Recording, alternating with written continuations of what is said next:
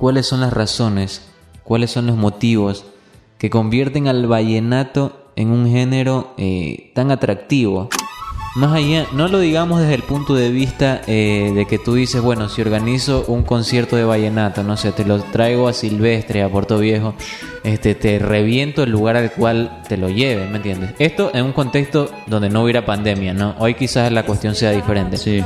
Pero intentémoslo pensar desde la forma en que el vallenato eh, va a la cuestión más cotidiana, al día a día. Por ejemplo, yendo con amigos a la playa, con un parlante, unas bebidas y sentados ahí en, un, en uno de estos paradorcitos que tiene la, Sí. el malecón de Crucita. Trasládense al malecón de Crucita. Tiene como unos pequeños paradores ahí donde hay banquitas, está techado. Siéntense ahí con sus amigos, con un parlante a volumen 11. De 10, ustedes lo ponen en 11. Siéntanse en ese lugar e intentemos juntos eh, descifrar por qué es tan lindo eh, e- ese momento, esa ocasión. ¿Será la música? ¿Serán las letras? ¿Será que eh, justamente la música te traslada, no sé, a una paradisíaca playa del Caribe colombiano? ¿Qué, qué te sucede a ti con el vallenato? Mija, a ver, yo tengo una historia con el vallenato. Eh, yo era una persona que no me gustaba para nada el vallenato. Era de que yo decía, ponía el vallenato y decía, uy, sácame esa canción, sácame esa canción que es horrible. No, no, no, a mí no me pongas vallenato. Loco, y en cada vez de que salían con panas y todo, ponían esas canciones, no, no me gustaba, loco. Era, No eran de mis preferidas. Es más, yo las cambiaba de una.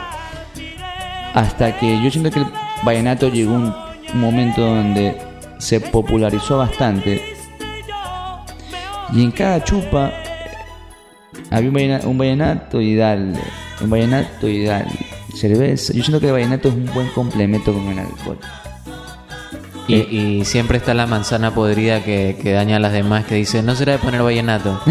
plena, plena. Y ese de ahí, en esa chupa, en esa, en esa fiesta, ya empieza a contagiar, a dejar sembrada la semilla del vallenato en tu cabeza.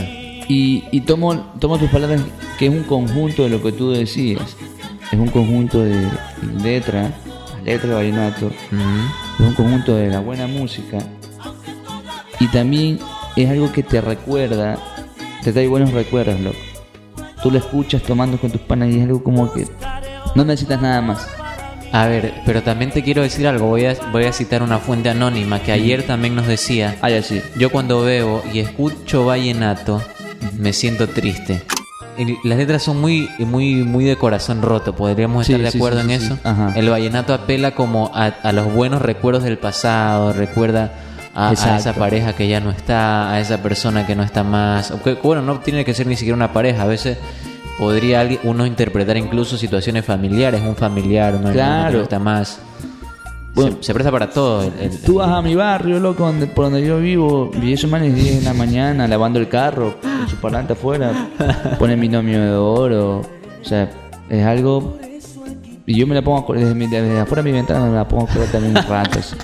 Pero es lindo, mija. Entonces, te digo que el vallenato es algo que mueve, loco. Algo... ¿A ti te gusta el vallenato o no? Eh, qué, eh, qué bueno que me lo preguntes. Eh, yo me pasaba igual que a ti. Si alguien ponía vallenato, me sentía un poco incómodo porque realmente no me gustaba. O sea, por ejemplo, hoy por hoy, mi disgusto con un género podría ser con la bachata, por ejemplo. Claro, no sí, me sí, gusta para nada, me aburre, me pone triste, me da como una cuestión así horrible. Eso mismo me generaba el vallenato, pero justamente alguien debe haber plantado en mí la, la semilla del vallenato en alguna fiesta, en algún festejo. Y ahí entre canción y canción ya ahora si vamos, ahora obviamente no, si vamos a una reunión y me dice Fabián pon música, no pondría vallenato yo. Claro. Pero si alguien más pone, eh, voy a estar ahí obviamente eh, moviendo los brazos. Coreando, coreando un Coreando. Obvio, este, ¿Cuál tú crees que es el tema cumbre así de en lo que a vallenato se refiere? El tema que suena en un lugar y así tú no seas fanático del vallenato te conmueve, te moviliza y, y te arrastra a cantarlo. Para mí es este, lo hemos, creo que alguna vez ya lo analizamos, así lo deshuesamos, eh, letra a letra, renglón a renglón aquí en el programa y es este Osito Dormilón. Ah, sí, eso también te iba a decir. De creo que es Jorge Celedón es este. A ver, Vamos a voy a irlo buscando aquí en el teléfono, pero Sí. Osito Dormilón tiene, Un osito dormilón. tiene la, la capacidad de, de conmover al que no es vallenatero inclusive. loco y, y te pone te pone romántico ¿eh? Un osito dormilón, binomio de oro de América. Seguramente Jorge Celedón debe tener algún algún cover también, ¿no? Sí, sí, sí, más bien este. Sí, creo que también debe tener un cover, ¿no? Sí. Pero, y Binomio Oro es horrendo grupo, loco. Binomio Oro es un grupazo de vallenatos, loco. Quizás este el gran grupo de- del vallenato, o sea, Sí, y es más, loco, o sea, tú vas a cualquier barrio, después de pegarte un partido de indoor, unas bielas ahí, ponen su vallenato, loco, la gente. O sea, el vallenato es pueblo, en otras palabras. qué buena, qué buena definición. Sí, qué buena el definición. vallenato es pueblo y es algo que en realidad, este, no a toda gente, le, no, no a mucha gente le gusta, loco, pero solo es dedicarle tiempo y con una cervecita, loco, amas vallenato. Y para los que digan como que la música es aburrida y toda esa cuestión, como que las letras son básicas, este Osito Dormilón plantea una conversación entre dos amigos, ¿no? Sí. Vamos a, a- el público se renueva, esto ya lo hicimos, pero arranca con amigo estoy dolido en el primer párrafo.